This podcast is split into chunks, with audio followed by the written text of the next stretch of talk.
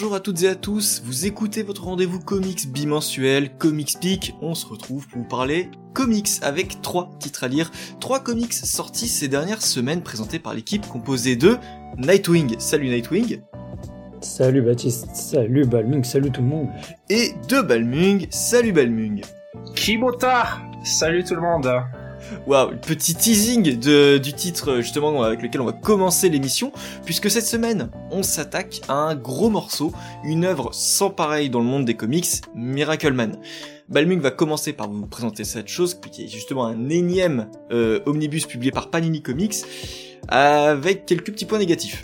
Nightwing va jouer à Que sont-ils devenus avec la nouvelle création de Scott Snyder disponible chez Delcourt qui s'appelle Clear, et de mon côté je resterai sur des valeurs sûres avec Ed Brubaker et Sean Phillips avec le quatrième tome de Reckless.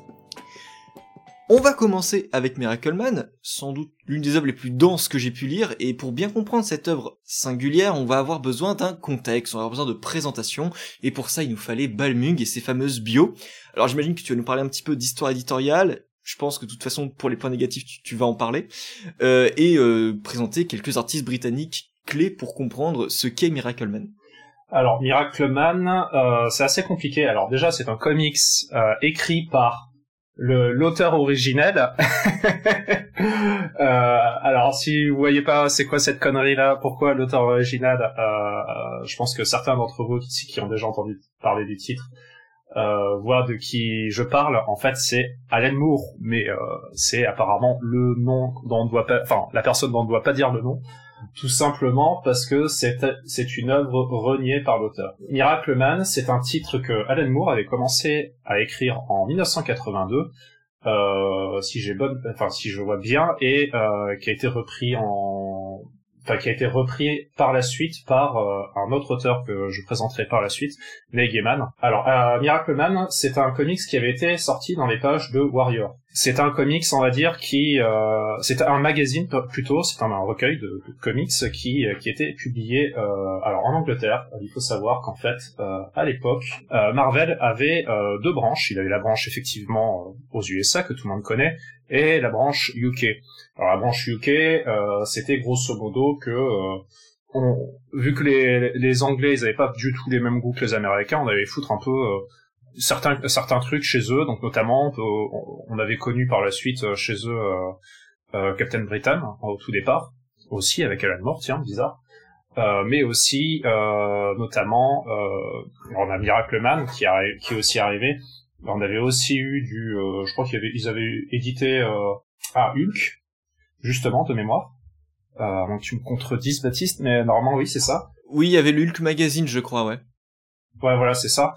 Et du coup, il y avait un magazine qui était, euh, on peut dire, euh, un magazine qui avait beaucoup de séries en thématique. Alors on avait dans Warrior, on avait notamment euh, du coup bah, ce Miracle Man là, mais aussi on avait une autre série qui est War Smith, qui étaient deux séries qui au départ n'avaient pas forcément de relation, mais qui en ont eu, et que on aurait bien voulu avoir cette relation-là, c'est un peu triste. Mais grosso modo, euh, la série avait été abandonnée un petit peu et repris par Alan Moore, avant d'être abandonnée euh, purement et simplement par Alan Moore, euh, qu'il avait, à qui il avait, euh, il avait laissé grosso modo, on va dire, les droits à Negeman, qui lui a donné très gentiment, et qui en a eu marre en fait de cette espèce de combat de droit euh, qu'il y a eu. Et il préférait tout simplement en fait euh, parce que notamment il, déteste il, s'était engueulé avec Marvel mais comme on sait Anne Moore s'est engueulé avec DC avec Marvel avec tous tous les dessinateurs avec qui il a bossé avec tous les scénaristes avec qui il a bossé et je pense qu'il y a pratiquement personne avec qui il a gardé amitié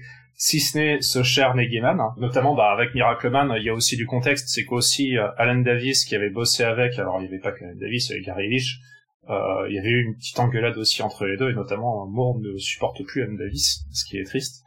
Et du coup, voilà, on va rentrer dans la première partie. Du coup, comme j'ai dit, euh, la première partie, c'est euh, c'est du coup du Alan Moore, du Gary Leach. Alors Gary si vous connaissez pas, ben, vous allez pas plus connaître parce qu'en fait, grosso modo, c'est un, un, grand dessinateur, mais notamment grâce à Miracle Man, mais qui a aussi, bon, il a bossé sur des petits comics à droite à gauche, et a bossé notamment sur du 2000 AD. Euh, je pense que c'est à peu près là qu'il a dû connaître, à mon avis, Alan. Et après, on a euh, Alan Davis qui lui aussi a bossé, avait déjà bossé avec Alan Moore. Alors, euh, du coup, bon, vous le connaissez plus, sûrement euh, pour son travail chez Marvel, qui qui est un auteur qui a qui a commencé à avoir de la bouteille, enfin qui a vraiment de la bouteille, qui devrait même, qui pourrait peut-être prendre sa retraite même, et qui continue à faire des œuvres chez eux, et qu'on aura connu notamment avec son excellente série Excalibur. Et du coup, on n'a toujours pas parlé de Miracle Man. Alors Miracle Man, ce n'est pas une création de Alan Moore. Miracle Man, c'est une série, je crois, qui date des années 40 et qui a été repris par qui a été repris par Alan Moore. En fait, on reprend un vieux personnage qui était euh, très étincelant, c'est-à-dire que là, on était sur un simili Superman. Euh, il a vraiment les pouvoirs de Superman, hein, si ce n'est peut-être, euh, j'allais dire qu'il a pas les, les rayons rayons des yeux, mais il me semble que si en fait. Euh, il a tout quoi. Et euh, et en fait, c'est un personnage qui avait été oublié, qui alors il me semble que c'est un personnage qui a été créé par euh, Mick Anglo, que je dois très mal dire. Et euh, du coup, bon, il a, il a profité pour récupérer ce personnage-là et euh, en faire un peu ce qu'il voulait. Et donc notamment, il a fait, euh, on va dire, ce qui va amener plus tard à son Watchmen, c'est-à-dire que on est en 1982 quand il écrit ça. Watchmen, c'était absolument pas sorti. Mais pour Vendetta, n'y pensait même pas. On est bien, bien, on a les, prémices de sa carrière. Ah il avait déjà sorti quelques titres euh, chez Demi mais voilà, on est vraiment euh, sur les débuts de d'Alan. Euh, pour vous donner une idée, même son Swamp Thing, je crois que c'est 84 euh, de mémoire. Donc en fait, on est deux ans avant. Donc voilà, ça, c'est. Voilà. Du coup, euh, Miracle Man, c'est grosso modo euh, c'est grosso modo voilà un espèce de super euh, d'archétype de Superman qui peut euh, qui a tous les pouvoirs. Et l'histoire de d'Alan Moore on va commencer à suivre un certain Michael euh, Moran qui est un un, homme qui doit avoir quoi plus 30 30 enfin 35 ans un truc comme ça voire un peu plus et qui va en fait se rendre à l'usine. Et qui a une vie un peu chiante on va dire. C'est-à-dire qu'il se fait un peu chier dans sa vie. Avec sa femme ça va pas très bien ils aimeraient bien avoir un enfant, mais euh, grosso modo, il y a des petits problèmes au lit, on va dire. Et en fait, va arriver une espèce de prise d'otage dans son dans son dans son usine, et euh, des mots vont se euh, ramener à dans, dans, sa tête qui vont être Kimota. Et il va il va crier ce mot-là et se transformer en Miracle Man. Enfin, c'est il a il a oublié en fait ce mot-là pendant près de ah oui, quoi peut-être 20 ans, un truc comme ça il va euh, défoncer tous ces euh, tous ces vilains, il va faire régner la le régner la justice. Et on est là, on est sur le début, on se dira tiens c'est quelque chose d'un peu euh, un peu manichéen, un peu simplé, c'est bon. Sauf que on va partir très vite à 200 km/h. C'est du Alan Moore. Si vous connaissez, vous savez très bien que ça va pas s'arrêter là. Ce qui va être un terme primordial pour lui, c'est la déconstruction du mythe, surtout du mythe du super-héros. Donc si vous avez déjà lu son Watchmen, vous voyez de quoi je parle. Euh, là, on est vraiment sur les prémices de tout ça, c'est-à-dire qu'on va être sur un espèce de simini euh, Superman. Euh, on va avoir une espèce d'approche qui va finir par se rapprocher, si vous voulez, pour faire un parallèle avec Watchmen, avec son Docteur Manhattan. C'est notamment le fait que, à la fois, bon, le personnage se rend compte qu'il a oublié, grosso modo, ce mot pendant près de 20 ans. Sauf que quand il se transforme, il est toujours le même faible qu'avant, c'est-à-dire le, le faible qui doit avoir la vingtaine, alors que lui dans sa vie il est à, il a une quarantaine. Il va se rendre compte aussi que juste après avoir fait ça, il va aller voir euh, tout glorieux sa femme, ils vont faire l'amour et elle va avoir très vite euh, un enfant avec. Alors, je spoil quelques petits trucs, mais je vais pas aller plus loin non plus. C'est juste pour pouvoir faire un peu le, la compréhension en fait du, du de la thématique dont je je veux venir. Euh, et alors que il n'a jamais réussi à avoir d'enfant avec, et ce qui va amener tout un euh, plein de questionnements, donc notamment des, euh, on va dire de la schizophrénie, c'est-à-dire euh, le fait d'avoir un, dédoublement de personnalité, être persuadé que euh, la personnalité de Miracle Man n'est pas sa propre personnalité. On va avoir plein de, figures où ça va un peu détruire l'innocence, donc notamment par exemple Gar Gargunza qui est un espèce de Lex Luthor, on va dire. Lex Luthor, c'est-à-dire un scientifique un peu un peu euh, riche et fou qui va s'amuser à faire des euh, à essayer de mettre le monde en, danger. Sauf que ce personnage là va réapparaître et derrière il va y avoir une espèce de déconstruction du passé que en fait peut-être que le passé qu'il a connu Miracleman a été n'était que dans sa tête. Et euh, et ça va continuer ainsi de suite. Ça va aborder plein de thématiques au niveau des super héros sur les excès, sur euh, qu'est-ce que dans la réalité en fait avoir ce genre de super-héros implique, si ce n'est que euh, Alan Moore va plus rester sur le côté psychologique. Euh, pour le côté société, j'y viendrai juste après. On, ce sera plus côté Neil Gaiman, je pense, qui, a, qui montre bien plus ce côté-là. Donc, enfin, pour moi, voilà, Alan Moore, c'est véritablement, c'est un, c'est le chaînon manquant qu'il faut avoir lu, et je dirais même que Alan Moore n'a pas de limite par euh, Marvel. De toute façon, on part sur un, personnage qui était censé être à la poubelle depuis depuis près de euh, là pour le coup de 40 ans. Et du coup, bah, en fait, c'est un terreau fertile sur quoi tout construire en fait.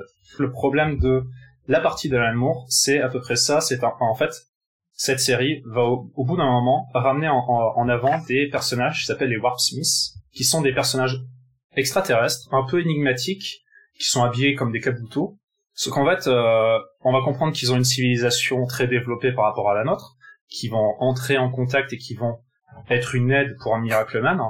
Sauf qu'en fait, ça arrive comme un cheveu dans la soupe. Et en fait, il faut comprendre que euh, ces Warp Smiths là avaient leur série dans Warrior.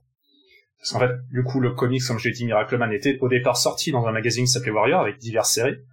Et le problème, c'est que du coup, ben, vous ne pouvez pas lire cette série-là. Et elle n'est ni disponible dans l'omnibus VF ni dans l'omnibus VO. Voilà. Enfin, non, si peut-être dans l'omnibus VO, pardon, parce que je vois qu'ils éditent les Warriors. malheureusement, je ne peux pas vous confirmer qu'ils y sont, mais je pars du principe que si on nous met le numéro de Warrior, il doit y être dedans, j'espère quand même.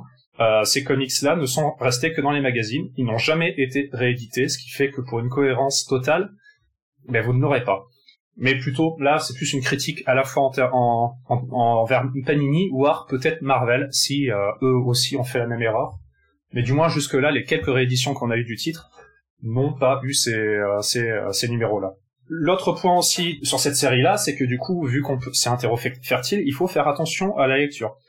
C'est à dire qu'on est vraiment sur quelque chose qui va euh, ne se donne pas de, de limite au niveau de l'âge. C'est à dire que c'est un comics qui peut être très sale je le dis d'avance. C'est-à-dire que par exemple, on va avoir une naissance euh, ben, d'un bébé montré de manière très graphique. On va voir euh, voilà le cordon ombilical, le gamin en couleur de sang, la mère qui est en train de crier, ce genre de choses. On n'est pas sur le schéma scientifique de Ron Garner. Ah oui, voilà, c'est ça. On n'est pas du tout. On n'est pas en train de. Vous êtes pas dans vos cours de SVT là. Là, on est on est plutôt en, en, deuxième année de de médecine, voire un peu plus. Voilà, si vous voulez. On va avoir aussi un massacre euh, dans une ville qui est extrêmement graphique et qui est pour moi d'ailleurs, euh, si vous arrivez à cet épisode-là, est, véritablement l'apothéose du titre. C'est véritablement là où le, le, le Alan Moore pose ses, euh, ses baloches sur la table et dit là, je fais ce que je veux. Point barre. C'est-à-dire que ça va carrément défier la réalité dans le sens où euh, ça va créer des événements qui ont une véritable répercussion sur le monde. Voilà.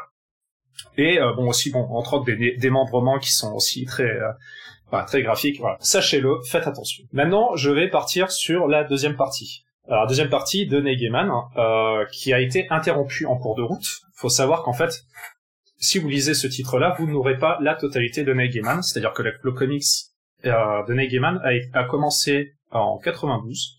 Il a été fait euh, exclusivement avec Mark, Buckingham, que vous connaissez peut-être notamment pour le comics Fable. Alors là, pour le coup, c'est pas c'est pas comme avec Alan Moore, c'est vraiment une œuvre de jeunesse mais Gaiman, en 92, il avait déjà commencé euh, Sandman depuis déjà, je crois, trois ans. Donc c'était pas son premier œuvre, sachant qu'avant ça, il avait déjà bossé plusieurs fois avec avec euh, comment il s'appelle euh, Ah, j'ai oublié le nom. Hein. Tu, ça, ça, va te revenir, Baptiste? Sam Kiss? Euh, Non, je pensais pas à ça. Je pensais plutôt avec qui il a fait euh, euh, Violent Case. Ouais, voilà, Dave McKean avec Violent Case notamment, mais aussi avec un autre titre côté DC. C'était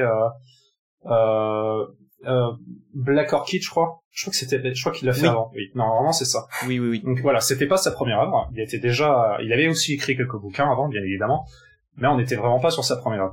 Déjà, il a galéré pour avoir euh, la suite de cette série-là, parce qu'en fait, il faut savoir que, comme je l'ai dit tout à l'heure, je vais revenir sur l'affaire d'Alan Moore avec euh, cette œuvre-là. C'est grosso modo, il en a eu marre des, euh, des problèmes de droit autant avec Marvel, mais aussi des problèmes de droit avec, on va dire, euh, plein de personnes qui sont rajoutées parce que j'ai compris je, sais pas toute l'histoire mais grosso modo il y a eu aussi un, certain mec que vous connaissez qui s'appelle euh, Todd McFarlane qui est venu qui avait grosso modo eu un, droit sur l'œuvre mais pas trop. Du coup c'était toute une guéguerre entre lui entre Neil Gaiman parce que du coup Alan Moore a laissé ses droits à Neil en disant c'est bon je te file les droits et tu fais ce que tu veux de la série. De toute façon je te fais confiance parce que c'est vraiment des gros potes euh, tous les deux. Il a réussi à avoir cette œuvre-là, sauf qu'il y a eu encore une petite guéguerre au niveau des droits qui sont revenus euh, sur la table. Alors je crois que euh, il y a eu un truc avec Alan Moore qui refusait, je crois, la réédition du titre. Euh, Neil vous aurez que le premier tome.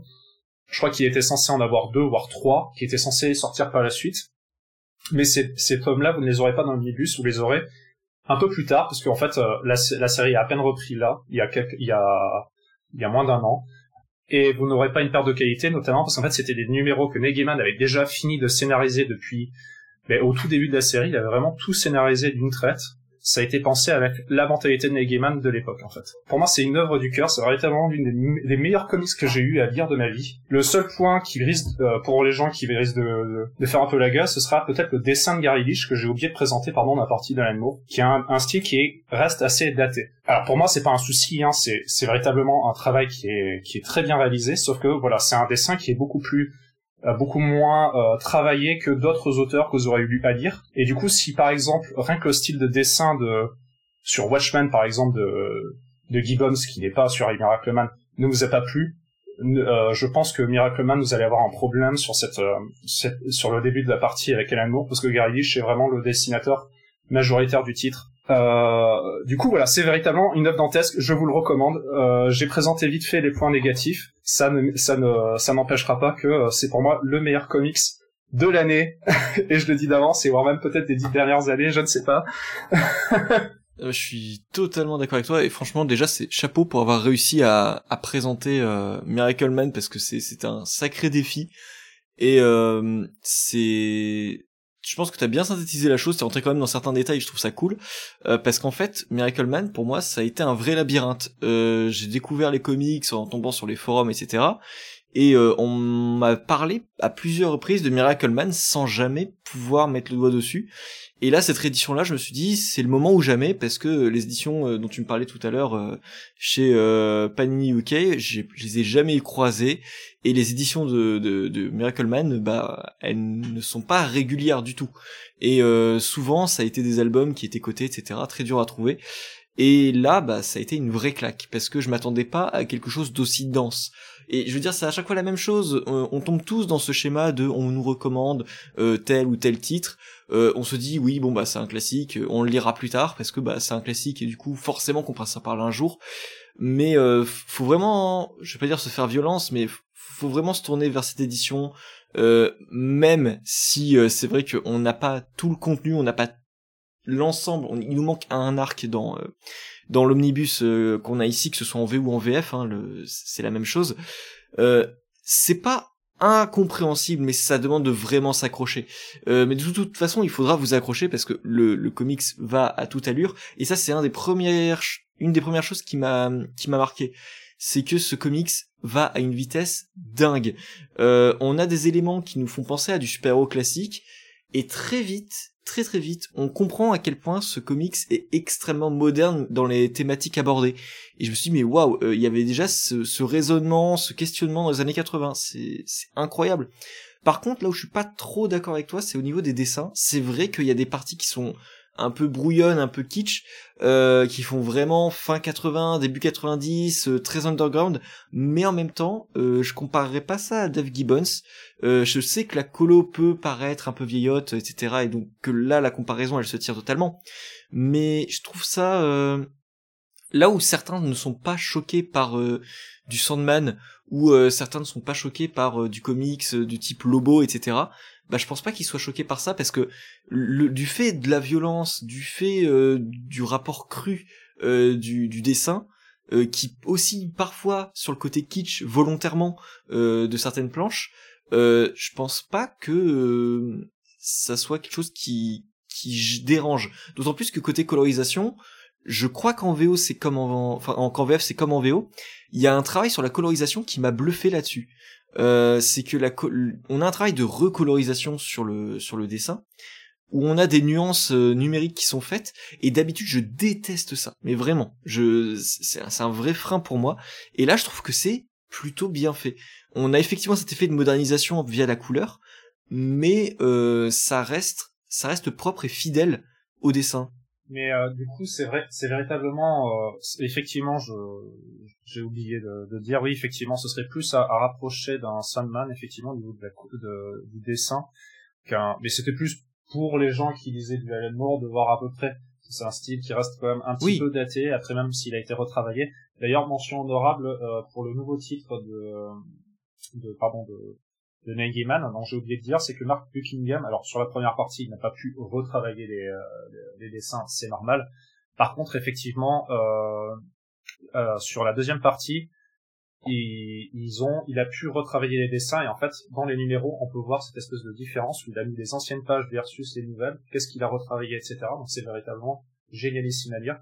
Et d'ailleurs, ça me permet du coup de sauter parce que j'en ai pas parlé dessus au niveau de l'édition. Je pense qu'on aura la même chose, mais notamment, euh, moi j'ai en édition anglaise, et pas américaine, si jamais euh, n'y a pas la nuance.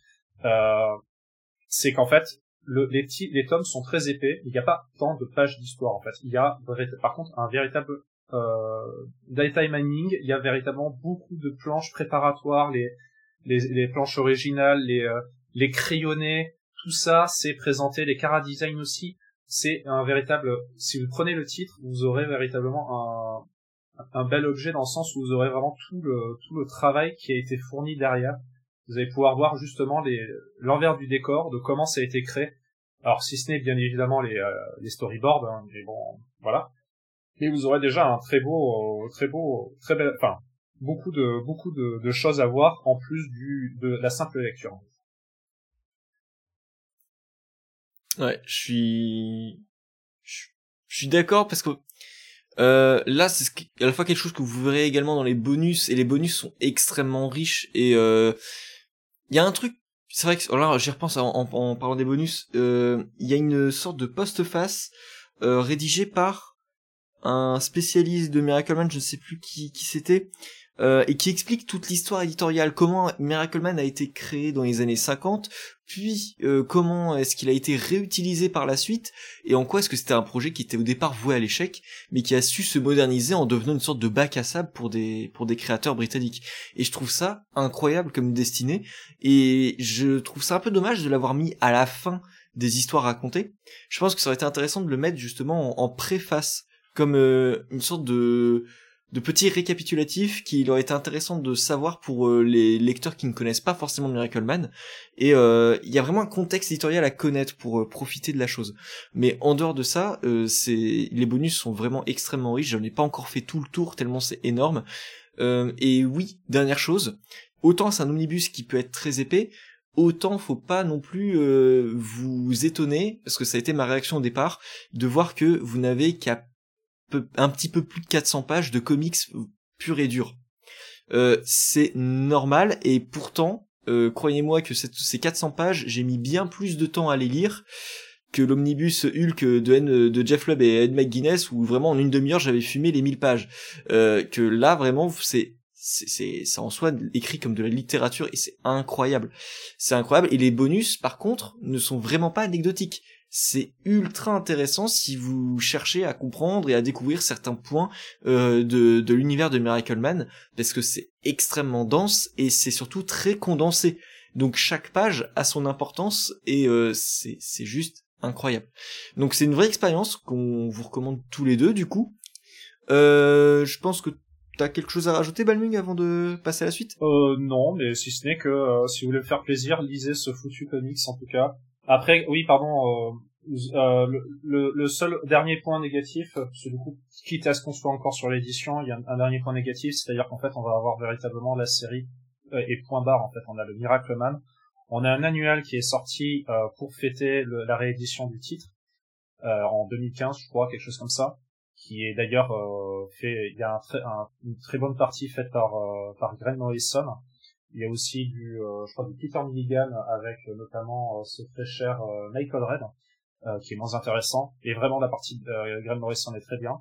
Mais malheureusement, vous allez rater plein de trucs. Alors j'en ai parlé notamment, pardon, de Warp Smith, mais il y a un autre titre qui aurait été sympa à mettre, c'est Apocrypha, qui était un titre qui était sorti, alors j'ai pas trop la date, mais grosso modo, c'était une série de petites histoires dans l'univers de Miracle Man, euh, dont Alan Moore était dans le titre, mais aussi plein d'autres petits scénaristes, notamment ben, Neil Gaiman d'ailleurs, qui reviendra d'ailleurs sur la série après. et ça, on l'a ni en VO, ni en VF, et, et il n'est sorti que en en petit petit espèce de, de recueil single et jamais jamais plus réédité. Donc c'est un peu c'est un peu voilà un problème encore on est face à des éditions qui sont vraiment pas complètes. Euh, on a effectivement des, des planches à la fin, mais euh, c'est pas suffisant. Il faudrait vraiment tous les numéros pour avoir une vraie compréhension de cette espèce de gros bourbier qu'est ce, cette série-là. Donc voilà, un petit coup de gueule euh, sur les éditions, mais après, il n'empêche que c'est une série à lire. Je vous le recommande. Donc Miracle Man, alors grosso modo par Gary Leach, Rick Veitch, Alan Davis, John Ridgway, John Totalben, total d'un peu plus de 800 pages, mais comme on vous l'a dit, hein, 400 pages de vrais véritables comics, pour 70 euros et ça sortira chez Panini Comics le 12 avril. On passe à la suite et vous demandiez justement peut-être ce que ce qu'était devenu Scott Snyder après son petit bordel métallique euh, chez DC Comics. Eh bien en fait le scénariste poursuit son petit voyage en Indé après Noctera chez Delcourt, puisque justement en Indé cette fois-ci il va sortir un nouveau titre, toujours chez Delcourt, qui s'appelle Clear et c'est Nightwing qui va nous en parler. Et oui, c'est moi qui m'y colle pour du Snyder. C'est j'étais pas très chaud au départ et une, une bonne petite surprise à relativiser, mais je vais m'expliquer. Alors, Clear par Scott Snyder et donc Francis Manapoul nous emmène en 2052, dans un futur où on pourra se connecter à Internet de manière neurologique et interagir avec euh, entre le monde réel et le monde numérique. En fait, il est possible, à partir de cette technologie, d'adapter la réalité en fonction de nos envies si on a envie que euh, notre monde environnant euh, ait une ambiance de monde médiéval, on peut lui donner euh, cet aspect-là, autant visuel que sonore à tous les niveaux, grâce à un système qui s'appelle Veil.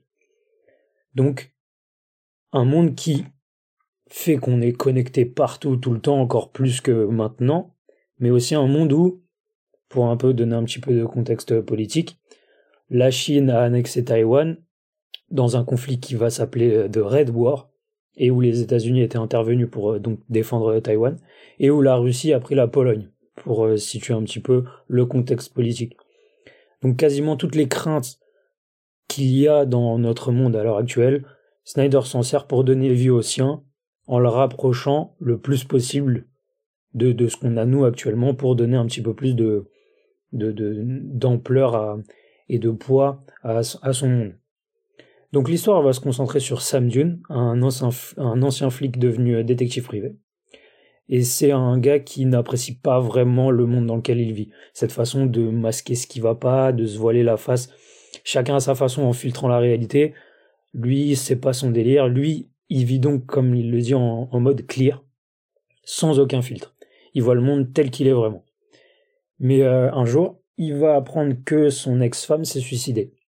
Et euh, même s'ils avaient perdu contact depuis un moment, je vous laisserai euh, euh, découvrir les, raisons dans, votre lecture. ils savaient qu'elle avait rien de suicidaire. Donc, au travers de cette enquête, Snyder va un peu plus développer son univers. On va aller du, trafic de, de, veille dans les, ruelles sombres, de veille partagée d'ailleurs, ce qui a son importance parce que le système du veil est propre à chacun. C'est-à-dire que euh, personne ne peut voir le monde exactement de la même façon que, euh, je sais pas, son frère, sa soeur, son voisin, son ami. Chacun a son veil euh, qui lui est propre et à aucun moment il n'est possible de le partager. Donc il y a un trafic qui se, qui se développe à partir de ça pour créer des veils partagés. Et on va même jusqu'à des riches euh, chefs d'entreprise, en gros, qui vont se servir du système pour manipuler le, kidam lambda et euh, pour garder la mainmise sur, sur les gens. Et il va même, Snyder, jusqu'à créer des légendes urbaines, comme ce qu'il va appeler euh, les, les yeux jaunes et la Widow. Je vous laisse découvrir aussi ça. Ça va être des éléments pas très importants de l'histoire, mais qui ont leur rôle dans le, dans le développement de l'intrigue. Euh, donc bref, Snyder va dans son récit pas, traiter pas mal de choses. l'évolution de notre société, de ses dérives liées au numérique. Il l'aborde d'une façon pas forcément très innovante, c'est des concepts qu'on a déjà pu voir par-ci par-là. Peut-être pas non plus très subtilement, mais bon, vous me direz c'est un peu redondant, on parle de Scott Snyder, mais ça marche suffisamment pour que le récit ait euh, une substance et un, poids et un intérêt. Et donc en se servant de ce concept d'éveil, il va nous décrire le fait que finalement chacun se renferme dans son monde en, ignorant la réalité ou la souffrance des gens euh, autour d'eux. Le tout encouragé donc par euh, la société, les entreprises qui fonctionnent grâce à ça, qui s'enrichissent grâce à ça et qui encourage ce genre de d'attitude en faisant du système un système, comme je le disais tout à l'heure, propre à chacun que personne ne peut partager avec d'autres. Et euh, il va aussi aborder euh, le deuil et la façon de se remettre d'un traumatisme via le passif de Sam et aussi euh, nous montrer que ce que la société pourrait faire d'encore pire avec les, les personnes qu'on pourrait dire invisibles les gens en marge de la société ou, abandonnés par elle, ou pire, qui se, une société qui se sert d'eux. Snyder étoffe son monde avec un petit peu tout ça, ce qui le rend agréable à suivre et euh, qui donne un impact aussi euh, un peu plus émotionnel euh, grâce à tout ça. Là où le récit pêche un petit peu, c'est au travers de certains de ses rebondissements. il va arriver un moment où J'en pense à un en particulier que je trouve aujourd'hui, je sais pas si c'est avec le temps, euh, l'expérience de la de la culture comics ou même de la culture euh, même série télé maintenant euh, parce que c'est des c'est des c'est des des, des des tips, on va dire des des des choses qu'on voit revenir beaucoup trop trop souvent dans dans ces facilités scénaristiques où moi je dirais paresse. Euh, donc du coup, ces petits, ces petits ressorts-là, il aurait pu s'en passer, même si on comprend pourquoi il le fait, parce qu'il y a un intérêt derrière ça, ça y rajoute euh, de son côté au niveau de, de, de l'aspect émotionnel. Mais je pense qu'il aurait pu amener ça différemment qu'en utilisant le, le procédé qu'il va utiliser là. Donc même si visuellement derrière ça on a des on a grâce à ça des des cases magnifiques, pleines d'émotions, on aurait vraiment pu faire sans cette, euh, ce petit ressort euh, paresseux, à mon sens. Mais pour revenir à la partie graphique, on a un Manapool euh, qui fait plaisir à revoir. Très honnêtement, ça faisait longtemps que je l'avais pas vu sur, une vraie série plutôt que sur... je crois qu'il avait déjà fait des petites séries par-ci par-là, mais il dépassait pas les quatre numéros. Je repense à euh, no Justice, notamment. Ouais. La belle époque. Ouais, non. Euh, mais là, on retrouve un, un Manapool en forme, un Manapool qui, euh, qui avait eu une, une phase un peu compliquée avec des soucis personnels. Et là, on sent qu'il a pu prendre le temps et, et s'appliquer à mettre, euh, mettre ce monde, donner de la vie à ce monde, qui, même si l'intrigue a l'air sombre, c'est du Manapool, ça reste du Manapool, c'est extrêmement coloré. Euh, au niveau des couleurs, il est toujours aussi impressionnant. On a des tons de bleu, violet, orange, des couleurs vives qui se marient super bien entre elles. Et même, comme je le disais, au récit, il a son ambiance très très très très sombre. Et euh, si vous n'avez pas, parce que ça c'est très clairement pour moi, si c'est pas du dessin numérique, en tout cas les couleurs le sont. Euh, si vous n'êtes pas allergique à ça, vous allez en prendre plein les yeux.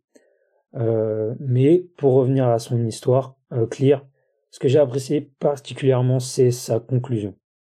Elle est plutôt belle et nous laisse sur une réflexion plutôt qu'une fin brute. C'est, c'est assez agréable. Même si on, sait très bien euh, quelle position Snyder tient à la fin de son récit, on a quand même cet aspect de voilà, c'est comme ça, mais qu'est-ce que ça pourrait être derrière? Qu'est-ce que ça va être derrière? Quelles conséquences ça pourrait avoir? Et euh, j'espère très sincèrement qu'on n'ira jamais plus loin dans cette histoire. Parce que je trouve qu'elle se tient parfaitement en ces six numéros-là. et que euh, si Snyder rajoute quelque chose derrière, il va gâcher toute son histoire. Donc Clear finalement c'est un récit pas révolutionnaire dans son propos et sa façon de l'aborder, mais qui n'a pas la prétention à vouloir faire plus que de mettre les gens face à un, fait accompli, mais à se remettre en question sur notre perception de notre rôle au sein de la société, de, de se voiler la face pour se concentrer uniquement sur nos petits problèmes à nous. Très clairement, le récit est là pour ça.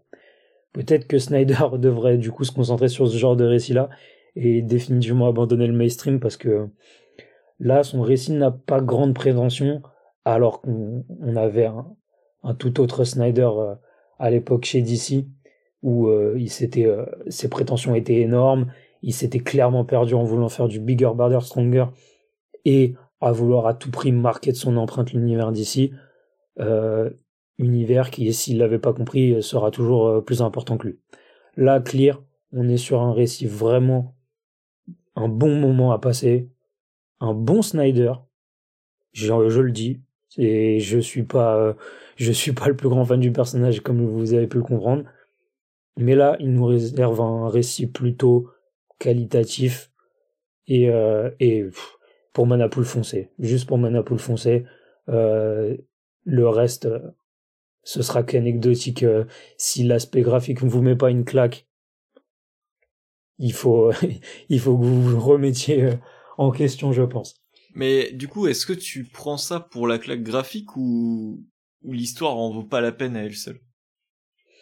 L'histoire, elle est, elle est intéressante quand on rentre dans le, dans, dans l'intrigue par le, par son biais émotionnel plutôt que sur le côté world building. Parce que, euh, il développe un monde intéressant, mais ce concept-là, on l'a vu et revu dans je sais pas combien d'œuvres et sur euh, différents médiums.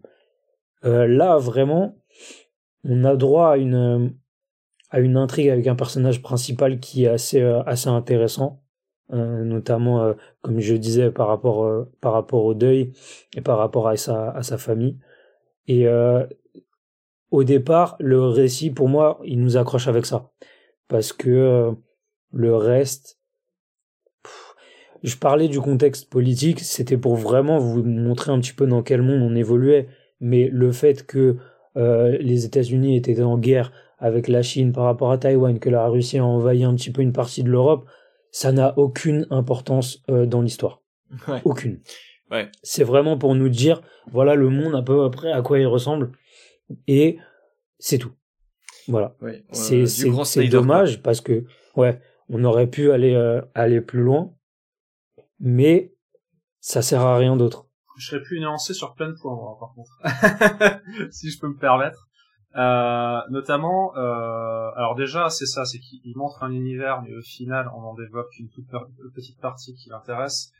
Euh, bon, c'est vrai que je me dis, là, moi, en fait, voilà, pour, juste pour les gens qui écoutent, euh, moi, j'ai pas lu l'intégralité de la série, je n'ai lu que un tiers de la série. En fait, la série était sortie euh, sur Comixology en six numéros, et elle va sortir en, elle sort en, single en trois, euh, c'est-à-dire euh, ben, chaque numéro fait deux numéros si, si vous suivez la logique. Euh, et du coup après bon voilà il y a moi je n'ai lu du coup que le premier single qui fait du coup les deux premiers numéros donc je n'ai pas l'histoire en entier. Par contre j'ai un plus gros point moi sur Francis Nanapool. Alors je ne critique pas son découpage, il dessine très bien, il sait très bien découper, il fait un très beau Blade Runner. et voilà, c'est ce que je veux dire, c'est qu'il fait un Blade Runner là actuellement. Euh, mon souci avec, c'est qu'en fait, j'ai déjà lu des œuvres dans le genre où en fait on essayait de jouer sur la réalité. Et le souci, c'est que euh, c'est euh, c'est trop contenu. C'est-à-dire qu'en fait, euh, alors c'est très bien en termes de polar, de, type euh, polar noir euh, futuriste, mais dans le sens où on, la, la proposition du moins, parce que j'en ai vu là actuellement, parce que je n'ai qu'un seul titre pour rappel, en fait, je trouve ça un peu pas très imaginatif. C'est-à-dire qu'on est vraiment sur un monde où on peut s'amuser à faire de l'imagination. Alors il y a le contexte du personnage principal qui lui refuse d'utiliser des espèces de casques de réalité, enfin du moins de, de, mettre ces espèces de, de, de, réalité dans son monde à lui. Mais il n'empêche qu'en fait on n'a pas on n'a pas la proportion de cette réalité-là dans ce monde-là. Les quelques bribes qu'on envoie, c'est des espèces de toutes petites frames où tu vas avoir un personnage qui va avoir un chapeau de cow-boy, un autre qui va habiller, être habillé, je sais pas, en elfe, voilà, ce genre de choses, mais c'est genre sur une toute petite frame, et en fait, on n'a pas l'impression d'avoir une, incidence sur le monde de ce genre-là. J'aimerais bien mettre en parallèle, du coup, un comics que on n'aura jamais, du coup, en France, parce que du coup, ils auront jamais la fin aux, aux USA, c'est un comics qui a été fait par Nate Simpson, qui est euh, qui est un, quelqu'un qui avait créé un comic qui s'appelait No Player. Et en fait, cette personne n'a sorti que deux numéros. Euh, deux numéros avec euh, quatre, quatre ans d'années entre chaque, c'est-à-dire que autant vous dire que vous aurez pas, on n'aura jamais la fin. Et moi, c'est plus au niveau, c'est pas tant au niveau de l'histoire, l'histoire était pas des plus intéressantes, mais il y avait proposition niveau euh, niveau dessin qui était bien meilleur, au niveau de la présentation justement du monde euh, virtuel. En fait, c'est un comics. Je vais vous résumer très rapidement le premier numéro, histoire de. Euh, grosso modo, on suit une femme qui va se battre contre des gobelins, etc. Il va y avoir un combat de fou. Et en fait, du, du d'un coup, on va voir la réalité qui change et venir dans un monde un peu futuriste, mais un peu euh, banal en fait. Parce qu'en fait, on va découvrir que le personnage qui était la guerrière et tout est une simple livreuse. Et en fait, tout le monde se balade avec aussi des casques, euh, casques de réalité augmentée. Et grosso modo, euh, on voit des espèces de mélange sur le monde. En fait, le personnage va avoir ce casque-là. Et en fait, les pages vont commencer en fait dans ce monde un peu tristouné pour se terminer sur la sur la même page vers un monde un peu fantasy ou euh, ou euh, tout autre. Et en fait, on va vraiment jouer sur euh, l'imagination, sur le sur le mélange en fait de du monde réel avec le monde virtuel.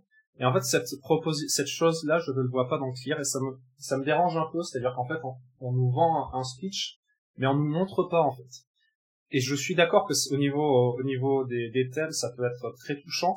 N'empêche qu'au niveau du thème principal, c'est un, je trouve que c'est un peu raté, du moins sur le peu que j'en ai vu. Donc je ne sais pas si euh, Francis Madapoul va vraiment beaucoup plus, jouer avec ce monde virtuel dans le réel. Là, déjà avec un, tiers du titre, on n'y est pas en fait. Et c'est même sur la fin, on va te montrer une espèce de pièce où il y a euh, tout le monde va vivre une réalité différente. Mais, mais même là, on te le montre à peine, en fait. On te montre vite fait des, des petits bouts de page, mais, euh, mais ça ne, ça ne cohabite pas ensemble. Et c'est, c'est un peu ça, cette espèce de cohabitation du réel avec le, virtuel. Je, je n'arrive pas à le voir, en fait, dans le titre là.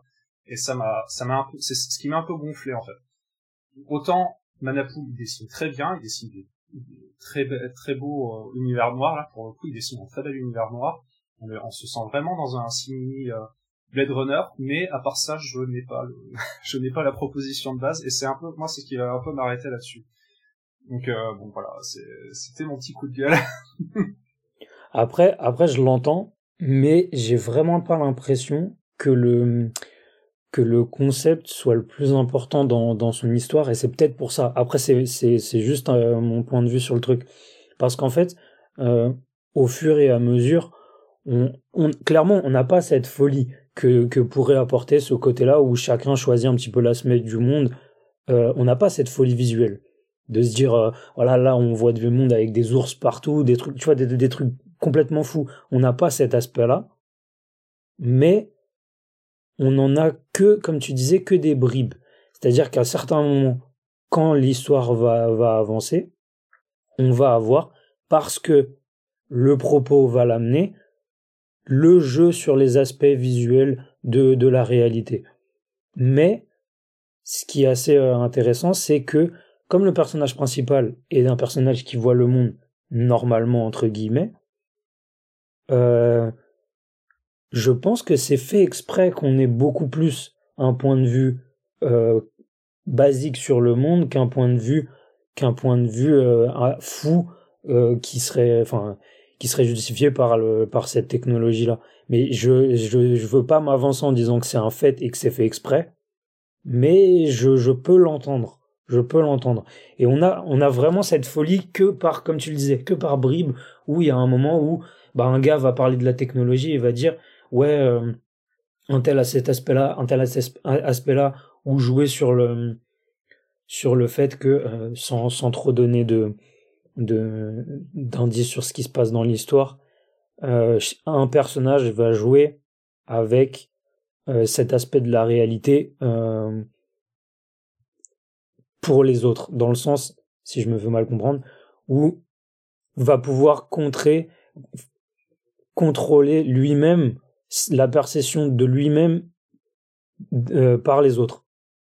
Et on va avoir cette folie à ce niveau-là, mais comme tu le disais, c'est des bribes, c'est extrêmement court, c'est une case où tu as trois quatre aspects différents de la réalité qui vont s'enchaîner et fin. On revient toujours à la réalité de base du point de vue du, du personnage principal. Et je... le problème c'est que on, est plus limité en fait parce que je comprends le. En fait là du coup c'est plus côté scénario, mais en fait c'est le scénario mélangé avec le monde en fait. C'est-à-dire qu'en fait là on est vraiment vu que le personnage refuse cette euh, ce moment de réalité virtuelle, il n'a pas la perception des autres. Là où par exemple, alors j'ai oublié le, ce film là, alors c'est pas du tout sur la, sur la réalité, mais c'est plus, euh, j'ai oublié le ça, ça, va revenir tout de suite si je vous parle de euh, gens qui veulent plus sortir de chez eux et qui utilisent des copies euh, parfaites d'eux euh, sous forme de robots. Ah, et lui refuse de faire ça et se balade en fait, lui il est âgé alors que tout le monde est, est super beau alors qu'en fait c'est que des, des, robots à forme humaine. Hein. Contrôlés à distance par des gens qui sont dans leur maison, couchés dans leur lit. Ah là là, enfin bon bref, ceux qui écoutent, ils vont ils vont voir, mais grosso modo, voilà, c'était un, un, film d'enquête où il y avait un meurtre et la personne avait tué la vraie personne et pas le, le robot, parce que du coup ça aussi c'était un, un point qui mettait en avant, c'est la sécurité. Euh, du coup les gens restaient chez eux, ils utilisaient des robots pour travailler à leur place, etc. Mais ils vivaient dans ce corps de ce robot-là en restant endormis dans leur vie, c'est-à-dire que c'était devenu, tout le monde était devenu des espèces de gros lards, et euh, alors que ils vivaient dans un faux monde quoi. Il y a un petit peu ce rapport-là, si ce n'est qu'en fait, vu que le, fait est que tout le monde utilise des robots, c'est visuel, le personnage là qui refuse cette offre-là, du coup, on a quand même le point de vue de ce monde-là, mais avec le personnage là, alors qu'en fait, là, avec Rire, bah, t'as pas forcément, forcément le point de vue, je suppose qu'il va devoir jouer via la perception d'autres personnes, parce que sinon, à un moment, il est un peu limité s'il peut pas utiliser ce personnage-là, qui est justement le personnage qu'on suit, qui est du coup aussi le narrateur, pour montrer ce monde-là. Donc c'est bon, voilà. c'est un petit point qui peut me gêner au niveau de l'histoire. Je pense qu'à mon avis, du point de vue avec une psyché, avec un personnage qui, serait plus apte à accepter ces technologies-là, je pense que peut-être que ça m'aurait moins gêné. Voilà. Ou alors que ça soit quelque chose, en fait, plus simplement, tu vois, je vais lui réécrire son histoire, c'est quelqu'un qui, lui, est, est dans ce, ce, genre de réalité, et par une cassure, une coupure, je sais pas, mais notamment ben, la mort de sa femme, il a décidé de l'enlever, et là on va avoir une espèce de grosse différence sur le monde en fait. Que le monde qu'on nous présente depuis le début n'est pas ce qu'on ce qu'on s'y attend en fait. Ça, ça peut être une grosse révélation. Mais ça, c'est un peu convenu. Moi, je suis pas, je suis pas scénariste. voilà. Quoi. Euh, ouais. Bon, je pense qu'on peut conclure avec euh, Clear comme un, une sorte de récit de science-fiction qui ne révolutionne rien, mais qui peut être euh, au moins une belle claque pour les fans de Manapool. Ouais, clairement, c'est c'est exactement ça. Ça marche. Donc du coup, Clear par Scott Snyder, et Francis Manapoul sorti chez Delcourt, un total de 160 pages pour 16,95€ et c'est sorti le 29 mars 2022.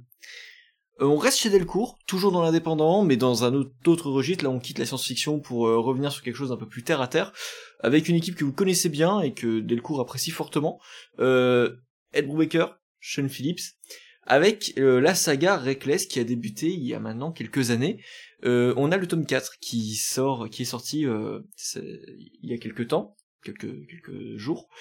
Euh, Reckless, c'est donc une nouvelle saga qu'on voit comme une sorte de nouveau criminel, euh, mais qui n'a quand même pas le même esprit en fait. Ça n'a pas le même charme. Euh, on n'est pas là non plus pour comparer, hein, parce que Reckless, c'est tout de même une super réussite avec des figures qui sont attachantes. Et justement, ce quatrième volume va se concentrer sur le personnage de Anna Keller, l'assistante de Ethan, Ethan Reckless. Reckless, Ethan Reckless, vous comprenez. Euh, elle, elle va s'impliquer d'elle-même dans une enquête qui est assez étrange et qui relève possiblement de plusieurs phénomènes surnaturels. Alors Anna elle va enfiler sa plus grande paire de lunettes avec une coupe de cheveux qui lui donne quelques airs de Vera dans Scooby-Doo et on va retrouver un petit peu cet esprit-là euh, d'enquête avec euh, est-ce que c'est surnaturel, est-ce que ça l'est pas? Et alors j'adore Anna, hein, mais c'est sans doute le personnage qui me faisait le plus accrocher à Reckless Ethan, c'était un peu la figure du vieux raté antipathique, donc pour ça que c'était pas non plus le personnage que j'appréciais beaucoup. Mais là, l'histoire, elle réussit parfaitement à nous intriguer euh, par quelques références plus ou moins subtiles. Hein. On se retrouve tout de même à un tome moins intéressant que les précédents. Et euh, je vous rassure, on est très loin d'un naufrage. On n'est pas du tout face à une mauvaise histoire. Mais j'ai été surpris euh, de voir Ed Brubaker avoir recours à certaines ficelles scénaristiques que je trouve vachement faciles vraiment réchauffé et je pense que c'est volontaire. Euh, parce que c'est pas non plus dénué de sens ni même d'effet parce que ce tome regorge de quelques surprises et j'ai l'impression que Brubaker a voulu ici faire référence à une sorte de culture cinématographique qui est orientée vers des productions de série B et il a cherché à adapter son écriture à ce type de production. Euh, donc il va faire une grosse référence à Elvira, il va faire euh, il va avoir recours à ce système vraiment enfin typique des comics en fait. De on voit les quelques pages qui nous projettent vers euh, un un élément un climax clairement.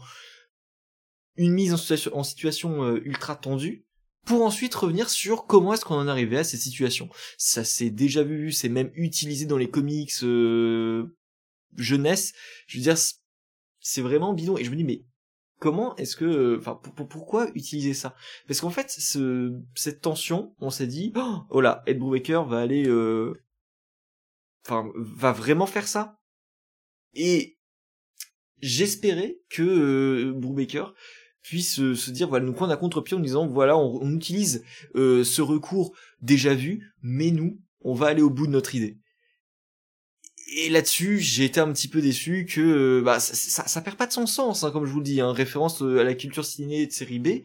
Euh, et en fait, faut prendre ce volume tel qu'il a été conçu. Et j'ai, je suis assez mitigé là-dessus parce que on a ce ressort et j'ai pas été pris par cette accroche.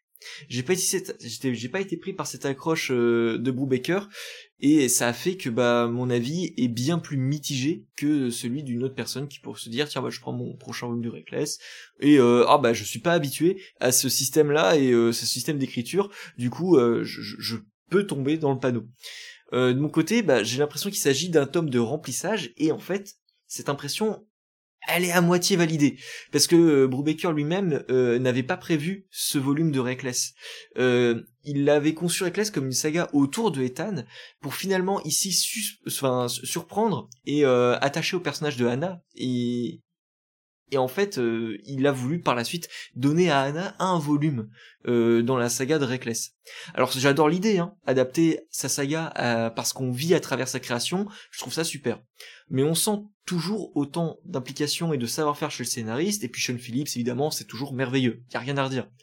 Mais comme on le disait au cours de l'entretien avec Thierry Mornay, c'est un duo incroyable qui mériterait bien plus de reconnaissance en France, et qui sont freinés par l'étiquette comics qui leur colle à la peau.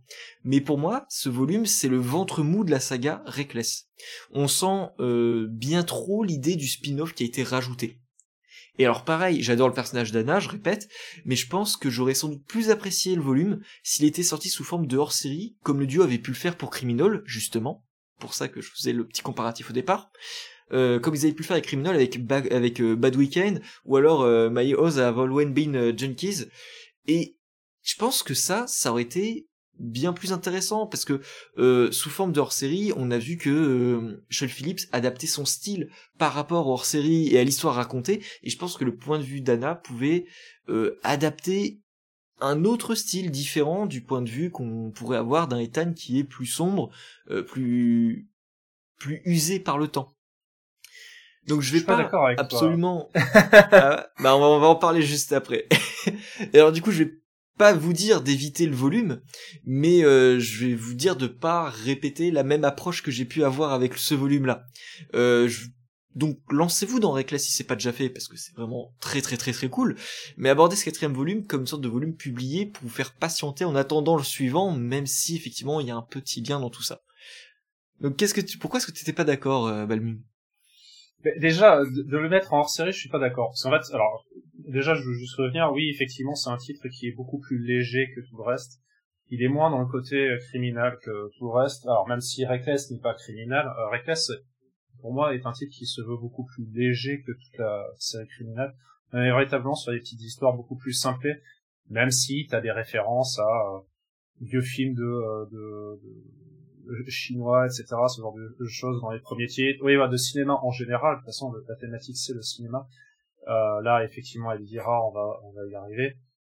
On n'est pas sur la même thématique du tout. Par contre, pour moi, euh, le, personnage de euh, euh, son personnage à elle, en fait, n'est pas Anna. Oui, voilà, elle n'est pas, elle n'est pas elle n'est pas à mettre de, de côté tout simplement parce qu'en fait c'est un personnage qu'on voit dès le premier tome qui va en fait être la petite la petite fouineuse qui va s'inviter dans le dans la vie de, de du, personnage principal. Et en fait, le, le truc, c'est que euh, Anna euh, est, euh, reste assez mystérieuse, c'est-à-dire qu'en fait, on ne voit pas son passé. En fait, pour moi, c'est quelque chose qui qui était forcé d'arriver dans la série à un moment ou à un autre, et on se demandait à quel moment Anna allait parler de son, son histoire. Et en fait, bon, effectivement, ça aurait pu être présenté avec euh, avec le personnage principal, parce qu'en fait, la Anna est toute seule, juste pratiquement jusqu'au bout, on va dire. Euh, mais pour moi, le, son histoire ne devait pas être mise de côté. C'est effectivement, c'est plus le ton qui, qui serait à, à, à plaindre, mais vraiment, pour moi, le, le titre n'avait pas à être de côté. C'est pas comme avec une histoire qui peut, qui, en fait, qu'on n'attendait pas, quoi. C'est pas comme les, deux titres là qu'on a vus justement avec Criminal, donc euh, Pat Weekend, c'est All uh, My Heroes Are Junkies, qui, qui sont des personnages où en fait, on sont, enfin, on sont avant qu'on nous sorte un spin-off dessus, on s'en foutait un peu, quoi. Alors que là, Anna, du coup, elle a toujours une importance alors pas forcément sur tous les tomes, mais du moins elle a euh, elle a son caractère et en fait c'est pas un, personnage qu'on va oublier. Mais euh, mais moi pour ce titre-là, bon effectivement ce que j'adore c'est toujours la référence euh, chez chez chez Brubaker, c'est vrai ah, voilà c'est toujours toujours une référence à quelque chose, alors notamment au niveau cinématographique, niveau série, etc. Euh, moi, ce que j'aimais bien, notamment avec Criminal, c'est aussi des vieux comics. notamment, il y en a un j'adorais, c'était un gros copier de, de Archie, mais version euh, version adulte. Euh, et, euh, et du coup, on, a on garde ce, ce genre-là. Euh, sans, mais le, le truc, c'est qu'en fait, Reckless, c'est bien plus public. En fait, c'est bien ça. En fait, c'est que ça n'a pas la même connotation que Criminal. Criminal, va y avoir quand même des références à du comics. alors, ça peut être super héros, mais c'est genre juste en tout petit que des comics un peu plus simplés. Là, on est véritablement, effectivement, avec là, c'est véritablement cinéma. Du coup, cinéma, ça touche à plus grand public, donc du coup, ça, ça, ça permet en fait de, euh, de ratisser beaucoup plus large. Et euh, effectivement, je suis d'accord sur le fait qu'en fait, cette série-là, elle doit être mise bien plus en avant. Euh, alors, pas que, pas qu'elle est, elle est, elle est meilleure que Criminal. Euh, effectivement, je penserais qu'il y a manière à, à débattre là-dessus, on prend débat là-dessus. Mais euh, dans les thématiques, effectivement, la popularité marche aussi sur le fait qu'en fait, faut que tout le monde puisse comprendre. Et euh, avec le cinéma, c'est bien plus simple. Vu que tout le monde regarde du cinéma, hein. euh, que ce soit euh, ça au cinéma ou ou sur Netflix. Mais du coup, voilà. Enfin, pour moi, le effectivement, c'est un titre qui devait être mis en avant, sachant que c'est un titre qui a, enfin, c'est un titre qui a déjà été plusieurs fois mis, par exemple, dans le festival Angoulême, sans avoir gagné le, prix. Mais il serait temps qu'un ricain euh, alors j'allais dire qu'un ricain gagne euh, le titre, mais euh, euh, il y en a déjà eu. C'est juste qu'en fait on fait pas gaffe, mais, c'est juste que c'est pas du comics plus mainstream. Mais du coup, oui, ce, ce personnage-là, effectivement, Brubaker, il mériterait une belle notion honorable à minima vis-à-vis de sa carrière qui est titanesque sur plein de thématiques un peu roman noir, ne serait-ce donc. Mais du coup, oui, voilà, effectivement, vis-à-vis -vis de cette histoire-là, on est beaucoup plus léger on n'est pas sur un récit très sombre.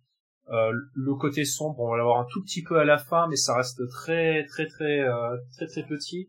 On n'est pas, c'est pas quelque chose qui va vous choquer, c'est pas quelque chose de, de, de grave. Il y a rien de, trop grave. C'est véritablement voilà, c'est du good feeling sur cette, enfin c'est du good feeling. C'est du, on est on est sur du on est sur du reckless, mais on, reste sur du feeling assez sympa de petite série, mais euh, mais là du coup voilà, on est plus sur une petite histoire de la vie alors comme tous les autres Reckless l'étaient aussi, mais peut-être pas avec le même point, parce que du coup, le euh, je vais m'infiltrer dans un euh, dans un, aéroport euh, pour l'instant et pour aller fracasser la tête du mec là, etc. Bon là, c'est un peu moins, c'est un peu plus aventureux, alors que vraiment sur ce titre-là, on est véritablement sur des petites histoires beaucoup plus simplettes, euh, avec mais tu vois, là, en t'écoutant, je me dis, est-ce que l'histoire ne s'adapte pas en fonction de, du héros et ici de l'héroïne et de son caractère? Bah oui. Euh, là où justement Ethan va être plus bourru et avoir des méthodes un peu plus violentes, ici, euh, effectivement, on est sur quelque chose d'un peu plus soft. Mais parce que Anna est comme ça. Bah, dans tous les cas, elle ne peut pas, être, elle peut pas rivaliser physiquement avec des assaillants, tu vois. Pas une question juste physique, juste de tonalité de l'histoire, tu vois. Donc euh, sur ce plan-là, je me dis que c'est logique, mais même si c'est logique, je sais pas, j'ai, je, suis resté sur ma fin euh, avec ce volume-là, euh, donc j'étais un petit peu déçu par cette différence. et j'ai manqué de surprise. À part la, conclusion où fait effectivement, je me suis dit ah effectivement je m'y attendais pas, mais j'aurais dû m'y attendre. mais donc tu vois, c'est la, surprise en demi-teinte, tu vois. Et c'est pour ça je me dis ce volume-là c'est clairement pas mon préféré, mais euh, ça reste un très bon album. C'est surtout qu'en fait, c'est, on voit que c'est pas une vraie enquêtrice, c'est-à-dire qu'en fait, pendant le titre, elle va partir sur des fausses pistes. Et, euh, et ça, c'est, ce que tu n'as pas forcément avec le premier personnage. Ou alors si tu l'as, on, on reste dans la thématique, alors que là, par exemple, on a ces petits côtés de sa vie à elle, donc notamment, ça, on va revoir la, la mère du personnage, et il va y avoir une relation avec euh, sa mère, alors qu'en fait, ça n'a rien à voir avec le titre de base. Euh, ou plus ou moins, on va voir, mais bon, voilà c'est très différent et un peu plus conventionnel en fait pour Ed Brubaker. Donc Reckless, tome 4, Ed Brubaker et Sean Phillips, évidemment, 144 pages, 16,50€ et ça sort le 5 avril 2023. C'est la fin de ce numéro de Comics Peak. Euh, merci Balmung et merci Nightwing, merci aux auditeurs. Euh, là, on a un peu euh, fait péter le chrono, on arrive à un une bonne heure, une bonne heure de podcast. On vous invite à suivre Comicspeak sur les réseaux, Twitter, Instagram. Non, bah alors là, franchement, c'était forcé avec euh, Miracle Man, hein, de toute façon. Donc, euh, non, c'était normal. Et si tu l'avais pas fait, je pense que j'aurais dépassé euh, de mon côté. pour nous soutenir, on vous invite à partager l'émission sur les réseaux, à en parler autour de vous, etc. On vous en sera évidemment totalement reconnaissant. Et d'ailleurs, on se retrouve d'ici deux semaines, toujours dans vos oreilles, avec trois nouveaux albums prenez du plaisir à lire et à très vite. Bonne soirée et Kimota